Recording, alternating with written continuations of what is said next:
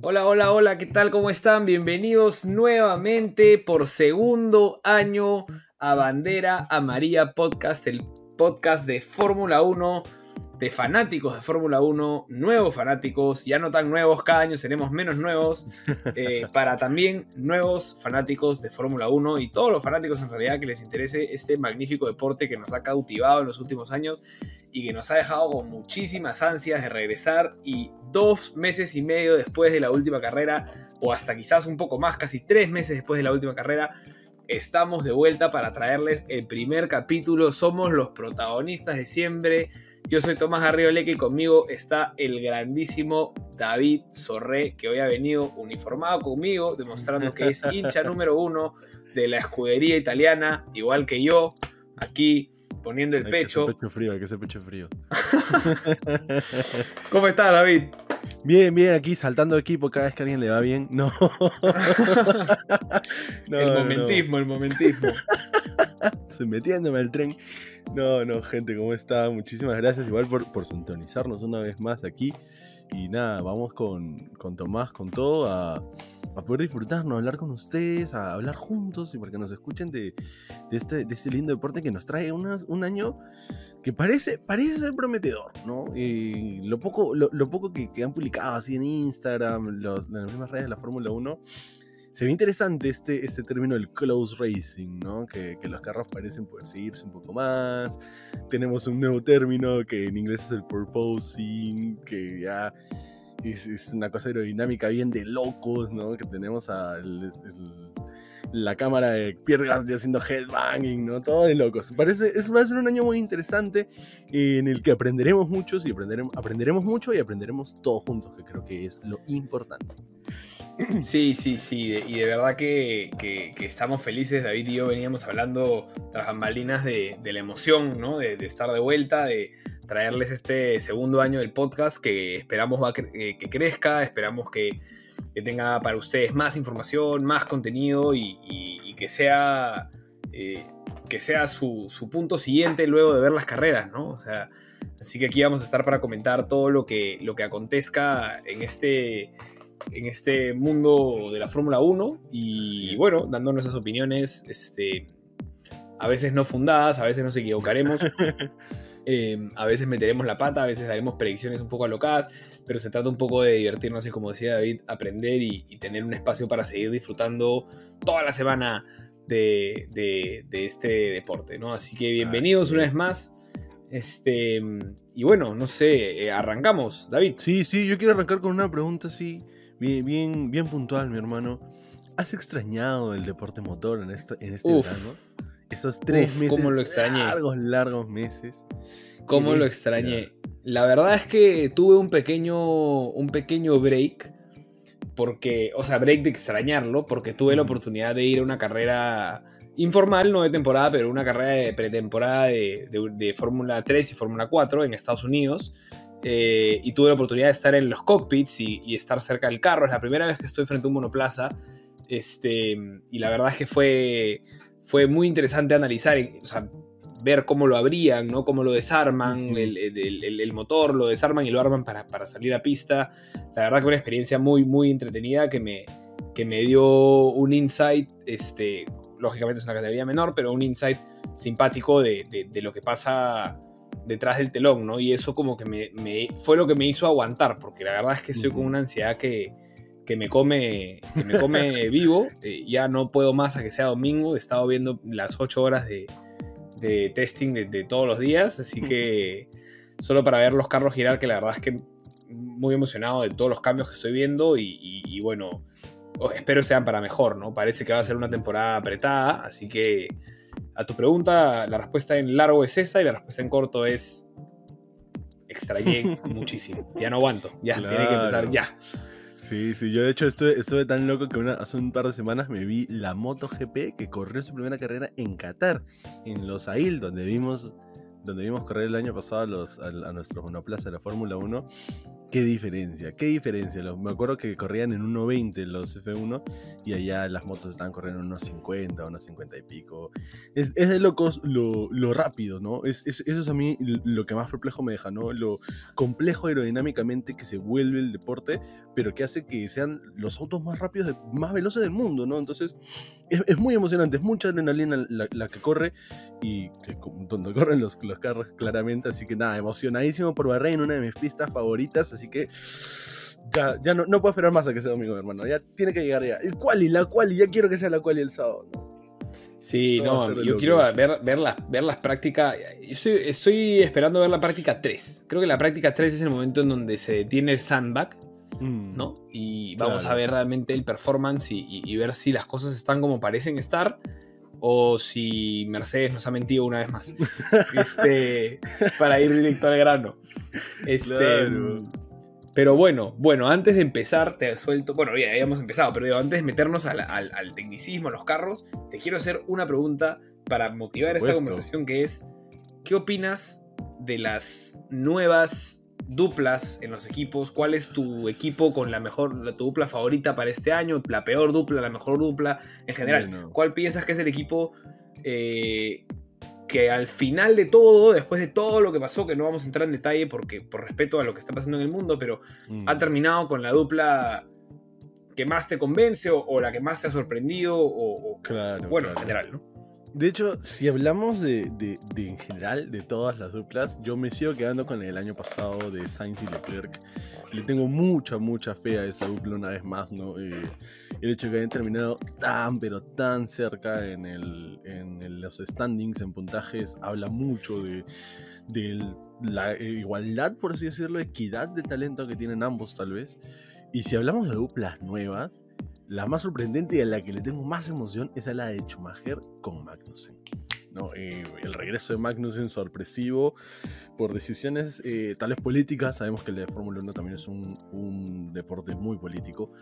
Eh, entonces, nada, es una dupla que me, emocionó mucho el saber que, que Magnussen regresaba al deporte. Y, le tengo mucha fe, le tengo fe al amigo Magnussen de que, de que vaya a De hecho, terminó, me parece, P2 en el segundo día de, correr, así que. No, no, no, no llega a terminar P2. Terminó P2 en la segunda mañana que, corrimos. Terminó P1 el segundo día. El día 2 es el tiempo más rápido. Claro. Eso, eso. No, no, no, el tiempo más rápido lo tiene Sainz ese día, pero terminó en la mañana con el tiempo más rápido. No, no, el tiempo más rápido el día 2 lo tiene Haas, porque luego Haas tuvo un tiempo extra para correr solo luego de los ah, tests. Ah, las cuatro horas que tuvieron después, cierto. Porque no pudieron tener la primera mañana por, los problemas que tuvieron. y en esos tiempos es que Magnus enclava el mejor tiempo de la sesión eh, con llantas blandas, dígase, con C4 en, en, el día 2. Y luego en el día 3, Mick Schumacher eh, con llantas C4 acordémonos que el mejor tiempo de todas las, las tres sesiones es con C5, es las llantas más blandas de todas. Lo hace Max Verstappen, Mick Schumacher. Luego en esas dos horas extras clava el segundo tiempo más rápido por encima de Leclerc, por encima de Russell, de todas las sesiones. El mm. tiempo más rápido tiene Max Verstappen y el segundo tiempo más rápido tiene Mick Schumacher. Así que empezó la dupla con el pie arriba, con los toperoles arriba. Habrá que ver cuánto combustible tenían, habrá que ver eh, que sentido del motor estaban utilizando, pero, pero de que Haas ha salido a, sorprender, creo que a más de uno nos ha dejado con la boca abierta, ¿no? Y como tú dices, una dupla muy interesante, este, porque en teoría viene Kevin Magnussen a portar un poco de experiencia. Pero yo creo que va a ser Mick Schumacher el piloto que se imponga eh, por sobre su compañero. Y creo que va a ser eh, con claridad. O sea, pienso que a pesar de que, Kevin Magnussen le va a hacer mucho bien al equipo por la forma en que va a poder dar el feedback, la experiencia que tiene, ¿no? Las cosas que ha hecho sobre el carro, pienso que Mick Schumacher es un campeón de... O sea, Mick Schumacher tiene algo muy interesante en su carrera deportiva, que es que eh, le tomó dos años, o sea, en su segundo año fue campeón de Fórmula 3 y en su segundo año fue campeón de Fórmula 2. O sea, el primer año no le fue tan bien, el segundo mejoró, el primer año no le fue tan bien, el segundo mejoró. Así que este año, lo digo acá, Mick Schumacher campeón de Fórmula... No, mentira. este... creo, creo, creo, que tenemos que retroceder un pasito. Vamos a bajarle, vamos a bajarle. estoy emocionado, estoy emocionado. Este, pero creo que Mick Schumacher va, va a derrotar, digamos, en puntos a un Kevin Magnussen que lo va a hacer bien lo va a hacer bien. Y aún así Mick Schumacher lo va a hacer aún mejor. Esa es mi primera predicción que la suelto acá. Así para quien se acuerde luego. Este, pero sí, definitivamente es una dupla, es una dupla que, ha dado que hablar y bueno, eh, no entraremos en el tema de, por qué se dio, pero, pero creo que la gran mayoría de, fanáticos está agradecido. Ojalá sea un año positivo para Haas porque creo que si Haas no logra este año eh, salir del fondo de la tabla mm, y no consigue auspicios que lo ayuden económicamente, eh, le, pronostico poco futuro en la Fórmula 1. Jim Haas está casi que con un con medio pie afuera, vamos a decir, no un pie entero, pero con medio pie queriendo salirse, amagando con, con, abandonar la Fórmula 1 porque no es tanto negocio, pero claro, si terminas último todas las temporadas no, no lo es, ¿no? Así que esperemos que, que realmente Haas este año haya dado un paso para adelante apoyado de ese motor Ferrari que, parece, parece haber dado con la tecla, ¿no? Sí, sí, ese es otro tema, ¿no? El tema de los motores eh, en el testing se ha visto un poco ¿cómo decirlo? Eh, tal vez dado de vuelta a comparación de, del año pasado, del 2020, ¿no? Con unos motores Mercedes que no parecen ya ser los más rápidos una vez más, ¿no? Eh, no hemos visto, o sea, no recuerdo ningún, ningún performance bueno en equipo que esté utilizando Mercedes. Sin embargo, los motores ahora llamados Red Bull, eh, heredados del Honda, y los motores Ferrari parece que, que son los, los que van a dar que hablar, ¿no? El motor Renault sigue siendo un misterio, como lo hemos dicho, eh, no tenemos cómo compararlo, ¿no? Es, muy difícil el tema que, que Renault esté en, un solo equipo. Pero, pero nada, ha sido una, una grata sorpresa para mí al menos eh, ver que, que los motores Mercedes han estado sufriendo porque Mercedes tiene la suficiente plata como para poder hacer un bounce back y poder regresar a mitad de temporada y comerse el campeonato. Entonces es bueno de que, de que ya tengan una competencia mucho más dura viniendo desde, desde lo mecánico puramente, ¿no? desde, desde el mismo motor, desde, la unidad de poder, ya hay una competencia mucho más, mucho más dura, lo cual creo que puede regalarnos una temporada tan interesante como la del año pasado. Habrá que ver, habrá que ver en los próximos días, hacer unos estudios sobre ya la, potencia en sí de cada unidad de potencia. Em, porque luego hay que entender eh, que los 10 equipos corren, cada uno elige un proveedor de un motor. Hay cuatro proveedores de motores en la Fórmula 1 que son Ferrari, Mercedes, Red Bull em, y Renault. Eh, lo cual tiene ciertas ventajas y desventajas. ¿A qué voy?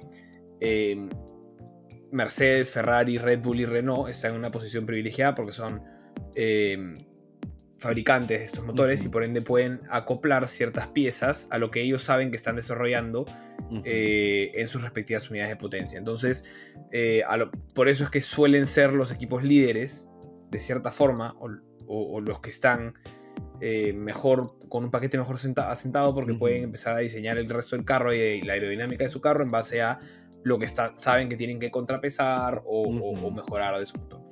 Eh, el resto de equipos adquieren uno de esos motores eh, y a veces no llega, el motor, el motor les llega, pero sin previamente haber recibido demasiadas especificaciones técnicas eh, y tienen que acoplarse de una u otra forma a este motor ya hecho, ya preestablecido. Em, lo cual para equipos como Aston Martin, por ejemplo, pueden ser positivo porque eh, no tienen los recursos para desarrollar el motor, pero pueden centrarse en desarrollar el carro de una forma en la que, acoplando este motor, logren un rendimiento mejor que incluso el de Renault, por ejemplo, el año pasado. Eh, bueno, no, Alpine estuvo mejor, pero digamos, podrían estar mejor que, el Renault. Em, porque compran un, mejor, un, en teoría, mejor motor. Entonces, ¿a, qué quería con todo esto? Es es, un, es, una mezcla, no necesariamente tener el motor más rápido te va a hacer el mejor carro en pista, porque cada circuito tiene una característica distinta, eso es lo que hemos conversado, que hemos hablado, lo hablamos mucho el año pasado en Mónaco, en Baku, donde vimos que Ferrari, que no tenía el mejor motor, pero sí logró tener una aerodinámica eh, buena para las curvas lentas, este, logró sacar un performance alto, de hecho logra podio en, logra la pole y el podio en, Mónaco. Este, así que va vamos a tener que ir viendo cómo se desarrolla todo. Eh, y lo interesante, y yo regreso una vez más a hablar de Ferrari, es que, como lo hemos dicho el año pasado y lo queremos remarcar, em, Ferrari ha cambiado su filosofía. Y esto, es, esto es fuerte y esto es lo que está llevando el equipo adelante. Ferrari por años solo le ha importado la, la Ferrari era el motor más rápido, no necesariamente el mejor carro en pista, pero por años ha sido el, motor más rápido. El motor, el carro que en potencia, en recta, en, pura, en recta pura era inigualable. Pero el tema es que nunca se centraron en una aerodinámica que balanceara ese carro de forma tal que pudiera competir. Estamos hablando de la era moderna, ¿no? No del pasado, donde claramente dominaron. Este, entonces con esta nueva filosofía y ahora sí con un motor que parece estar dando la talla, que todo el mundo en Ferrari está, eh, parecen tranquilos por lo menos, no sé si confiados para ser campeones mundiales, pero por lo menos no en, eh, eh, que se les incendiaba el garaje como en la temporada 2020 y, un poco más intranquilos en su competencia por el tercer puesto que finalmente lograron en el 2021, ¿no? este, entonces eso va a ser muy interesante, ver cómo estos nuevos motores que tienen nuevas regulaciones que iremos especificando más adelante, se acoplan a estos diseños del carro y con eso te quiero dar pase y, entrar al siguiente punto, a estos diseños del carro que están tan distintos al año pasado. Es mm. sorprendente, pero más, más sorprendente que, que, el diseño del carro sea distinto al mismo carro del año pasado, digamos, un Ferrari 20, el SF75 al SF21, este, entre sí la, forma en que, la forma en que cada equipo, cada, eh, cada escudería ha adoptado estas revoluciones es completamente distinta. Eh, puedes ver en, las curvas que tiene el Ferrari contra lo plano que es el Aston Martin, contra eh, el Mercedes sin sidepods, contra... o sea... Es, es, una locura, me parece interesantísimo. Y va a haber, va a haber que ver cómo estos motores empiezan a encajar con los distintos carros. Hay algunos que ya empezaron a solucionar problemas, otros que están empezando a tenerlos y va a ser una batalla por encontrar la mejor fórmula porque estamos entrando en una nueva era y yo realmente en las prácticas lo he visto y es lo que más me ha emocionado. Y con eso te quiero dar pase porque me explayé un poquito a que, nos cuentes un poco qué piensas de los nuevos carros, qué, te han parecido, cuál te ha gustado, eh, cuál te ha parecido la parte más este, novedosa o, lo que más te llama la atención de estos carros o, dónde crees que, que, se va a empezar a jugar con el performance, dónde van a venir los updates. Es, es, poco todo, ¿no?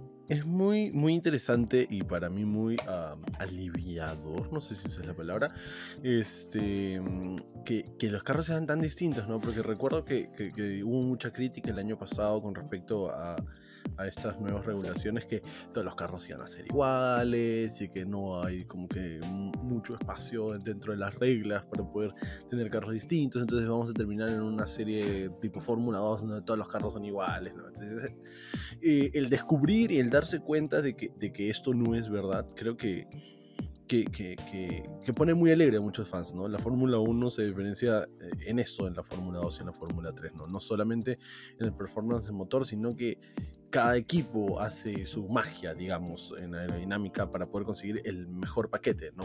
A diferencia de la Fórmula 2, donde todos los carros son iguales, entonces importa más el conductor que tienes ahí. En la Fórmula 1 hay un balance entre uno y otro, conductor y auto. Entonces, habiendo dicho esto, me sorprende mucho eh, la diferencia que hay en sidepods, eh, lo que llaman poltonas, si no me equivoco en, español, em, que, es básicamente eh, de dónde entra el aire para calentar, ¿no? Lo que uno llamaría una parrilla en un carro convencional.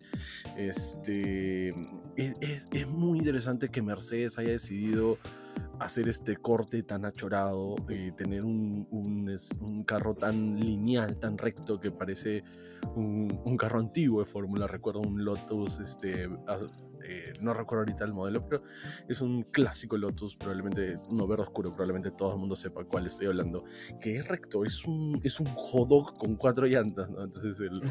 Cuidado, hot dog, me, me, me triereo, residente, no, residente viene y te grita, cuidado. No, no, es, o sea, eh, llevando, valiendo exageraciones. Este, entonces el Mercedes también es, es un carro o bueno, se ha vuelto un auto muy delgado. No sabemos si regresará a, los sidepods con los que presentaron el auto, que eran más convencionales, o si de tercos eh, llevarán este carro a, a Bahrein este, este fin de semana. Pero, pero eso fue lo que más me llamó la atención. Me gusta mucho eh, lo atrevido que se hizo Ferrari con esta piscina en los sidepods, este, que, que tienen esta hendidura que em, se me hace difícil saber cuál es este, su función, ¿no? Si tal vez es una función de eh, aligerar peso, una función de, de, de enfriamiento, ¿no? Es, es, un tema un poco, un poco complejo, pero creo que esos son los dos carros que más me llamaron la atención en cuanto a los iPods y en cuanto a la, a la nariz al alerón principal, al alerón eh, delantero. No es posterior, delantero. Gracias. El Aston Martin me sorprende eh, lo alto que ha puesto su nariz, ¿no? El, sí. Me parece que es muy, muy alta. Parece que, estamos acostumbrados a la temporada pasada donde las narices estaban pegadas, pegadas, pegadas al piso. Y Aston Martin ha venido, pero con, como se diría, con la nariz en alto, ¿no? Este, a, lo mejor se cansaron de que les muerdan, les, muerdan el alerón con las llantas. es muy probable. Pero, pero me gusta, me gusta esta simpleza que, tienen los carros hoy en día, me gusta que sean más chiquitos, no sé, eh, me gustan mucho los liveries también, entonces estéticamente me encanta todo. Se ha simplificado bastante el carro y eso creo que le nos va a permitir a, los aficionados empezar a entender más cada función y eso creo que es algo que vamos a ir hablando durante el podcast. Em, cada pieza del carro tiene una función en específico que aporta a un conjunto aerodinámico interesante y que quizás el año pasado ya llegó porque cada año aumentaban y aumentaban cosas para tratar de hacerlos distintos que a, la de últimas no era tan distinto porque la verdad es que si un carro funciona, otro equipo va y lo copia. Entonces, eh, eso pasó, por ejemplo, en el 2020 con el Race 20 ¿no? Que era, era el Mercedes el año pasado. Pic Mercedes. Este. Mm, pero ya habían tantos lo que le dicen este, los periodistas de, de, Fórmula 1, los pips and bobs, ¿no? Estas cositas chiquitas en todas las partes del carro que eran elementos aerodinámicos que ya empezaban a complicar un poco el entendimiento y, claro, ya para una persona, digamos, de a pie, no tan, no tan docto en temas técnicos y mecánicos, pues podía resultar un poco agobiante, ¿no? En cambio, creo que la simpleza de estos carros va a hacer que todos podamos entender para qué funciona el alerón delantero, para qué funciona el alerón trasero. Con DRS todavía tenemos DRS, lo cual es creo que va a ser una buena noticia o una mala noticia, no lo sabemos aún, pero sabemos que sobre la mesa está la posibilidad de si los carros realmente se pueden seguir eh, muy bien de, de cerca, sin, sin perder performance por el aire sucio, está sobre la mesa la posibilidad de en los próximos años retirarlo. ¿no? Eh, y creo que mi comentario general a todo esto eh, va a que yo espero que hayan cambios de regulaciones, espero que el futuro de, la Fórmula 1 sea apunte a tener cambios de regulaciones en menos tiempo, cinco mm. años. Eh, si tú tienes 5 o 4 años, si tú tienes 7 años o 8 años, como fue en la era moderna, que entran, si no me equivoco, los carros, hasta más, porque creo que entran en el. Sí, pues en el 14, 7, 7, 8 años. Mm. Este. Mm, es demasiado tiempo para que. Primero, un equipo se despegue, como pasa con Mercedes, y segundo, para que los carros empiecen a mimetizar. y, es lo que, lo que decías tú, y te cito, ¿no? La Fórmula 1 no puede ser la Fórmula 2. Cada carro eh, eh, siempre ha sido bacán esas temporadas antiguas de Fórmula 1, uno por una carrera de los 90 o, y ves los carros y son completamente distintos. Ya hasta un punto un poco ridículo, quizás, ¿no? O sea, carros que eran completamente chatos, carros que tenían unos alerones traseros que. Pero era porque estaban innovando y estaban buscando innovaciones que finalmente se trasladan al resto de equipos, ¿no? Mm. Este, pero bueno, eh, eh, en resumen, emocionado por los carros. Este, va a haber que ver cómo va el performance. Creo que el carro que menos ha cambiado desde la presentación hasta ahora es el Ferrari. Y creo que me, ven a mi vestido. He estado muy centrado, muy fijado en Ferrari porque soy fanático y creo que lo están haciendo bien. Eh, pero es el que menos cambios ha metido y eso creo que es bueno. Y sin embargo, el que se ha llevado, creo que la mejor parte de la torta a última hora ha sido los amigos de Red Bull, mm. introduciendo en la, última, en la última sesión, en el último día de, entrenamiento, cambios considerables en, los sidepods también, haciendo una especie de. Los hicieron un poco chatos y un poco más anchos hacia atrás. Eh, y elevando el performance a, tope, ¿no? Y estos dos equipos creo que son los que están.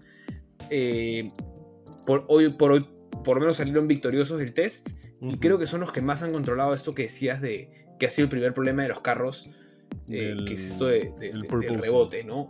Así que creo que esos son los grandes ganadores y de mi forma de verlo los grandes perdedores son Williams y McLaren que están con el problema más fuerte de Mm, todos los que se han presentado que es el tema de los frenos, ¿no? Los frenos sí. este año han cambiado las regulaciones y parece que se sobrecalientan muy muy rápido y sí. son los que entran un poco cojeando a la primera carrera porque toda esta semana van a tener que trabajar en ver cómo no sobrecalentar unos frenos en una pista de Bahrein que sabemos que las temperaturas son muy muy altas eh, a- al punto que el carro de Nicolás Latifi se prendió en fuego ¿no? este, en, en- en las, en, las, en las prácticas. Sí, No digo que McLaren esté tan atrás como Williams, pero digo, son los dos equipos, si Ferrari y Red Bull creo que son los que han claro. hecho todo bien, creo que McLaren y Williams son los que les ha saltado este problema, ¿no? Ujú. este, este primer problema técnico de las nuevas regulaciones, que es, que es el tema de- de lo- del, del sobrecalentamiento de, lo- de los frenos. Así es, así es, sí. No, bueno, eh, solamente para, para ir acortando ya, para, para ir cerrando, eh, amo que haya vuelto el rosado a la, a, la, a la parrilla. O sea, lo veremos una carrera, lo veremos en Bahrein, el Alpine completamente rosado, pero soy muy, muy fan de ese livery, soy muy fan de Racing Point. De- déjame, déjame decirte que, que me gusta más el, el azul con rosado que solo rosado. El rosado es bonito, pero el azul con rosado está muy bonito. Muy el azul bonito. rosado está muy bonito, sí, sí. Pero igual estoy feliz, yo lo extrañé. Extrañé el rosado del Racing Point. Odié la combinación de rosado con verde de Aston Martin del año pasado. Amo que haya regresado el Racing Green de, de Aston Martin. Pero nada, me gusta, me gusta mucho el regreso de la BBWT, que obliga siempre a tener este, este color en los autos. Y le tengo fe al Alpine, ¿eh? Le, le tengo fe al Alpine. No, no, no creo que, que hay que descartarlo. Creo que, que- que va a luchar por algo más que un quinto puesto este año. Em, yo espero que sí. Eh, la verdad es que espero que sí, porque creo que tienen una- un, un piloto extraordinario en Fernando Alonso. Sí. Este, y tienen para mí lo que ha sido el jale estrella de toda la temporada, que es eh, Otmar Safnauer. Es el nuevo team principal. Es el nuevo team principal de Alpine. Creo que Stroll, Lorenz Stroll, en un, en un arrebato de poder lo despide. Eh, o sea, es- así nos ha publicado la noticia, es mi interpretación. claro. Pero es. creo que en un arrebato de poder lo despide y creo que pierden. No notaron algo muy interesante que es que Otmar siempre ha estado en equipos con presupuesto limitado, como Force India, como Racing Point, y los ha sacado adelante de forma más que correcta. Sí. Y Alpine no solo tiene presupuesto limitado, sino que toda esta nueva generación, esta nueva era de la Fórmula 1 se basa en presupuestos limitados con el famoso cost cap. Ujú. Entonces, ¿qué mejor que tener un team principal Que es experto sabe en este tipo, claro. que sabe y que es experto en, en manejar presupuestos para sacar rendimiento en el carro? Así que me sumo a lo que dices y, y lo complemento con, el- con este apunte de Otmar que creo que, que, que vas- que es un fichaje estrella. En realidad me parece el mejor fichaje de todos los equipos de la temporada, ¿no? Sí, así es. Y, y- y otra cosita más eh, que me olvidé mencionar, hace un rato que mencionaste los iPods de, Red Bull, y es que le tengo fe a- a Adrian Newey, el aerodinamista de, de Red Bull, que hizo que Red Bull dominara cuatro años completos la parrilla, que llevó a Red Bull a, después de, haber dejado en el 2014, que sufrió con las regulaciones, le sacó adelante a estar peleando por el segundo y tercer puesto, y el año pasado por el campeonato de conductores. Le tengo mucha fe a Adrian Newey en su, en su aerodinamismo. Es quizá Adrian Newey el nombre más grande en diseño de carros de la Fórmula 1. Esto quizás es. no mucha gente lo sabe, pero hoy por hoy de la gente, de los activos, digamos, creo que Red Bull puede ostentar tener al, a- al, al- al- al más famoso, o el- no te voy a decir que hoy por hoy el mejor, porque tiene ya sus años y quizás hay alguna joven promesa que sea el mejor, pero al nombre de más peso en este rubro. Eh, Aiden Newey es un, es un personaje muy interesante que a día de hoy sigue diseñando a lápiz y papel. sí. Luego tiene quienes eso. Luego, luego tiene quienes, quienes, lógicamente digitalizan, ¿no? Pero sus diseños de sus carros son a lápiz y papel. Y precisamente se leyó mucho, se habló mucho de lo, lo emocionado que estaba él por este nuevo reto de este cambio de regulaciones. De volver a diseñar un carro desde cero, no tener que partir del carro del año pasado. El año pasado, claro. Eh, tiene carros ganadores de campeonatos como el Red Bull 2009 eh, o 2012, si ya no me acuerdo cuál de los No. dos es. 10, 11, este, 12, 13 y 14. No, 10, 11, 13, 14. 10, 11, 12 y 13, nada más. Claro, 1993 2014 entra Mercedes. Y también tiene Williams ganador en el 90 y pico. Este, así que sí, por eso creo que con certeza podemos decir que Red Bull es un equipo que va a estar fuerte. Creo que la mayor incógnita que me genera hoy por hoy eh, Red Bull es qué tan eh, confiable va a ser su unidad de potencia de cara a que la van a tener que manejar ellos mismos, a pesar de que han comprado toda la operación. ¿Qué tanto van a poder manejar eso?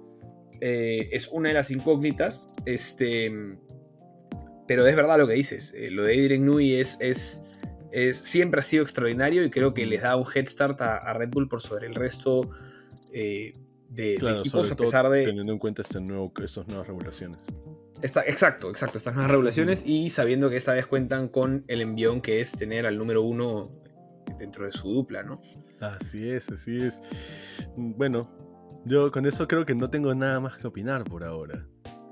Creo que ha sido, ha sido unos test que nos han dejado mucho, ha sido una, pretemporada que nos han dejado mucho y ya para, para cerrar, ¿no? Para cerrar este primer capítulo de Bandera que vamos a, a, tratar de mantenerlos compactitos para ustedes, este, cierro con la pregunta, ¿no? Cierro con la pregunta. ¿Quién va a ser? No te voy a, no te voy a preguntar por el campeón, te voy a preguntar quiénes van a ser lo mejor, quiénes, o sea, quiénes van a pelear arriba y quiénes van a pelear abajo.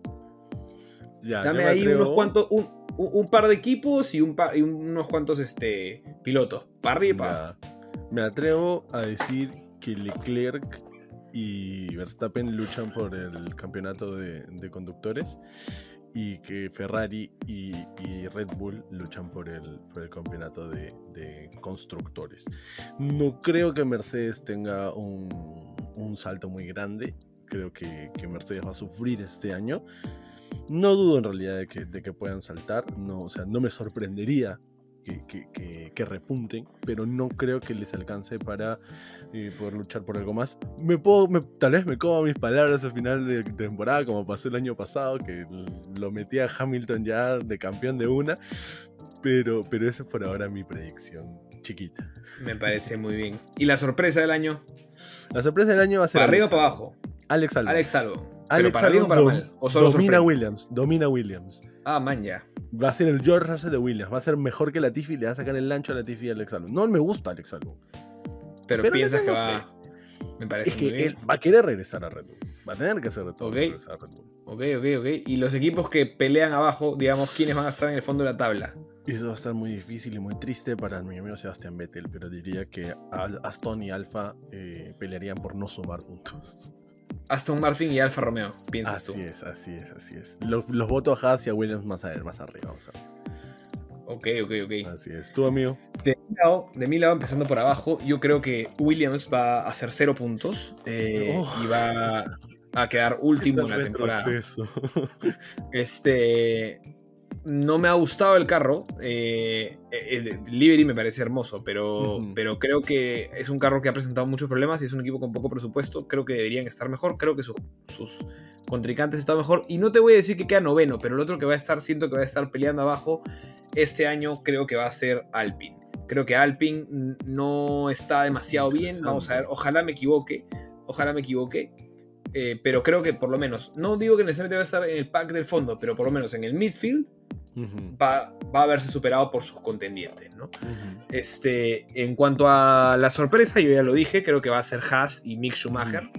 Creo que va a ser, no sé exactamente dónde lo posiciono, pero creo que va a ser la sorpresa. Y eh, creo que para mi predicción hacia arriba es que vamos a tener por fin una pelea de tres después de mucho tiempo en la cual va a volver a ganar Mercedes. No me atrevo a decir quién va a ser el piloto ganador. Espero que no sea un piloto de Mercedes, pero, pero espero comerme mis palabras. Pero la verdad es que creo que son los maestros de las bolsas de arena, mis, los amigos de Mercedes, y creo que nos están, nos están engañando eh, en este Sun Testing. No confío, yo no confío. Es cierto, es cierto. Eh, Te puedo hacer una pregunta comprometedora para terminar. Sí, claro. ¿Quién termina arriba, Russell o Hamilton? Hamilton. Sí. Hamilton. No le tengo fe a Russell, la verdad. O sea, en gran corredor en Williams. Pero no creo que le vaya bien en su primer año en Mercedes. Sí, es verdad, es verdad. Dime a quién le dio bien en su primer año en Mercedes. Ni a Schumacher, ni a, ni a Rosberg, ni a Hamilton, ni a Bottas. Ni a Bottas. Es verdad.